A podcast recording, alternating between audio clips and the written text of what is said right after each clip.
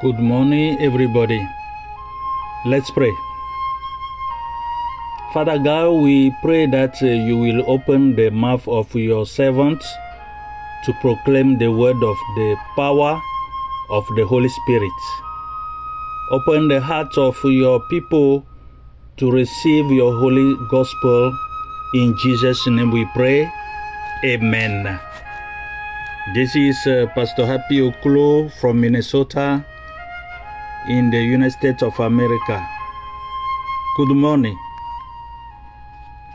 The title of the teaching today is uh, Let us not let the world educate our children.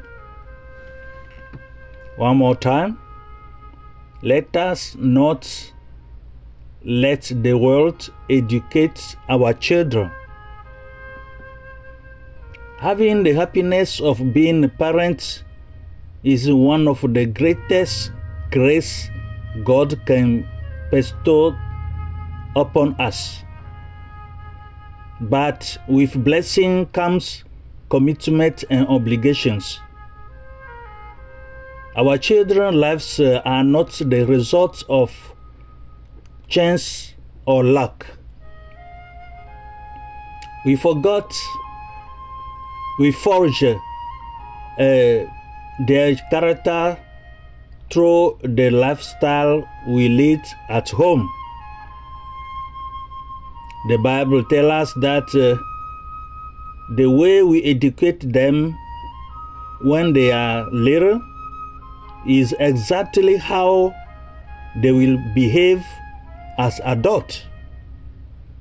So, if we want our precious treasures to have a good life and walk with God once they leave home, let's make sure we pass on the right heritage to them during their youth.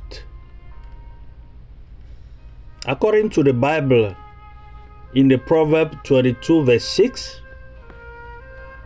teach the child according to the path he must follow, and when he is old, he will not turn away from it.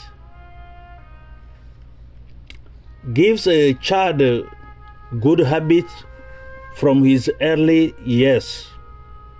He will keep them even in his old age. It is the task of parents to educate children, not God. Do you understand that? According to Psalm 127, uh, 127, verse 3, but yes, children are a treasure, the rewards given by the Lord. With blessing comes responsibility. Listen very well. Let me repeat this. With what? With blessing comes responsibility. God blesses, but it is up to us to take care of that what He gives us. Having children is not just uh, the step after marriage, it is a higher level of burden. And God expects us to take responsibility. According to Ephesians 6, verse 4, quote, and we, you fathers, do not irritate your children, but rise them up by correcting and teaching them according to the Lord. That is our pa- part of uh, part as a parent, raising our children. But how to raise them? That is a question. By correcting and instructing them according to the way of God, according to the principle of the words, providing for material needs, feeding, making sure our children attend the good schools is a great thing, etc.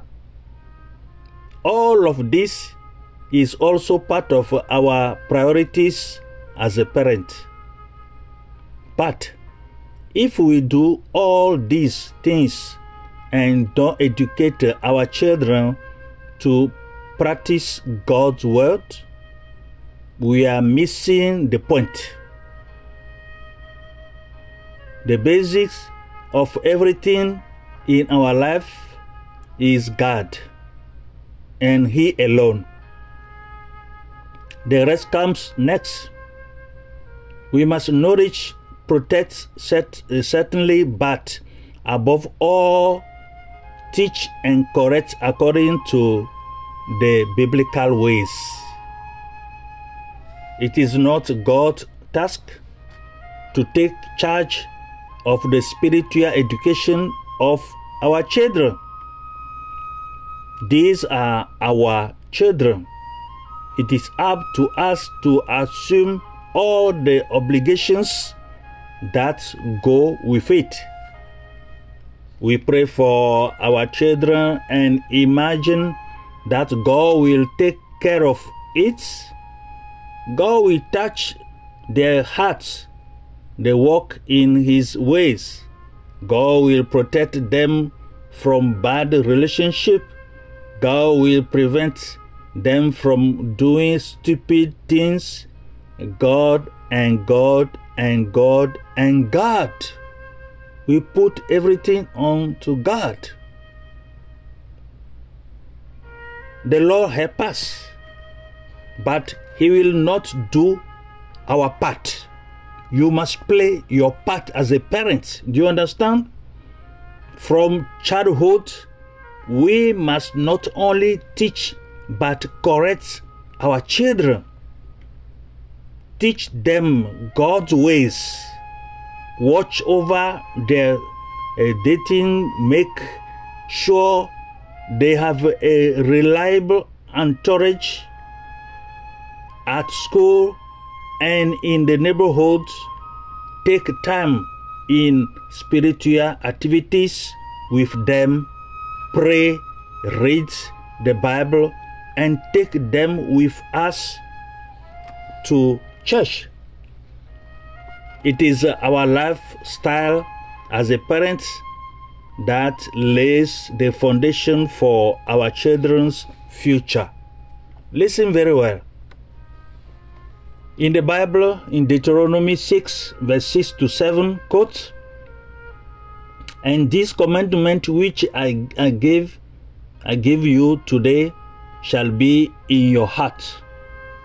Thou shalt inculcate them in thy children, and thou shalt speak of them when thou art at home, when you are go on a journey, when you lie down, and when you rise you rise up. Deuteronomy 6, verse 6 to 7. The adage, one of adage says, Do as I tell you, and not I as I do. Does not work in the kingdom of God at all. And it doesn't work anywhere. For example, when uncle, uh, your uncle uh, calls, we ask uh, our child to answer and say that we are not there. And then when this same child lies to us, we try to correct him, even hit him. It is hypocrisy to pure state. This is not education but manipulation. Educating starts with uh, leading by example, and what we say is only there to support our lifestyle. One of the greatest principles that God established is that of multiplication. Each species reproduce according to what it is. We cannot transmit what we are not or what we do not uh, live. Nothing on earth derogates from this rule. Another great principle of life learning is uh, essentially done by imitation.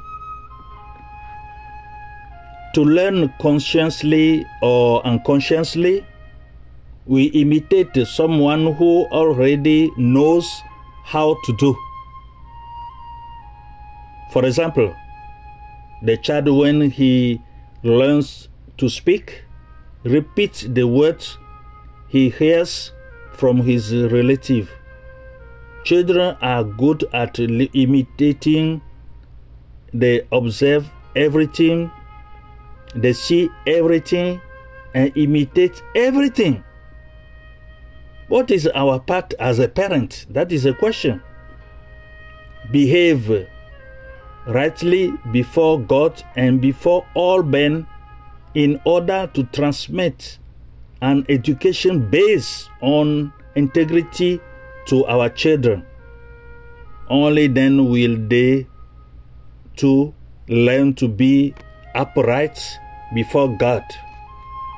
The speech uh, do not change anyone, but what we have seen and heard remains engraved in our hearts and becomes our references. If we don't take the time to train your our children, the devil will take care of it. Let me repeat this. If you don't take the time to train your children, the devil will take care of it. This will bring a nightmare to your home. Proverb 29, verse 15 says, Punishment and reproof give wisdom. A child left to himself shames his mother. Proverb 29, verse uh, 15. How many of us parents are guilty of letting our children play video games that promote violence, murder, debauchery, or how many of us leave them for hours and hours in front of the television just so that they leave us quiet? They watch uh, reality shows show and movies that convey the value of the world, such as uh, sex before marriage, swearing, lying, adultery, murder, revenge, mockery, etc. Without realizing it, we allow the spirit of world, the world, into our homes and encourage our children to flirt with it. Where there is uh, emptiness, evil sets in by default. Where there is uh, the absence of uh, God, the world takes the place by default. If, as mother and fathers, we do not impose God in our homes, the devil and his demons will impose themselves in spite of us. Let's be careful what we let our children see because the eyes and the mouth are the gateways to our mind. Let the world no longer defile our offspring under our own roof. Being a parent is a ministry that we need to take very seriously. It is a commitment before God, and we will have to be accountable to Him.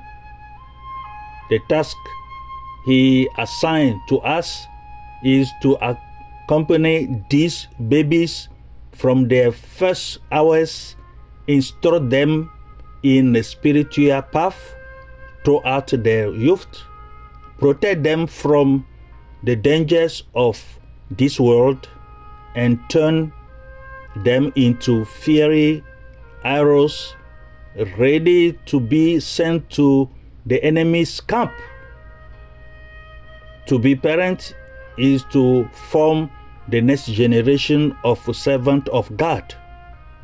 Those who will follow in the footstep of our Lord Jesus and walk in the legal uh, legacy of the saint will be saved.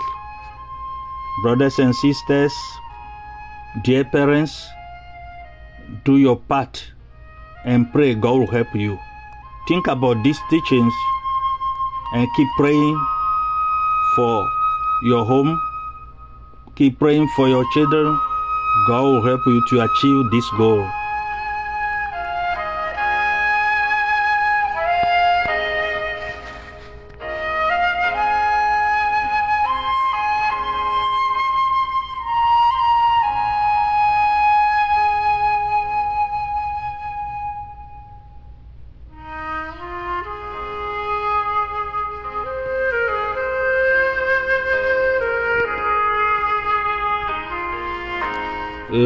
Pray. Lord Jesus, you have made known to us things of the kingdom today. Show us how to apply what we have learned in this service to daily lives. Help us to make wise choices for the glory of your name. Father, give us wisdom that lead to love and faith. In Jesus' name, we believe and pray. Amen. Don't forget the title. The title was Let Us Not Let the World Educate Our Children.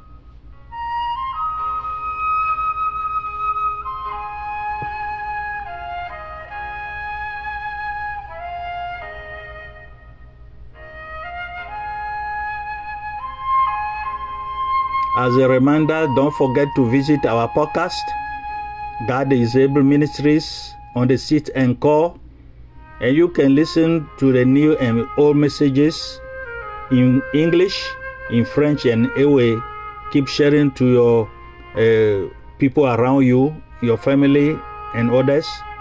God will richly bless you. In Jesus' name, amen.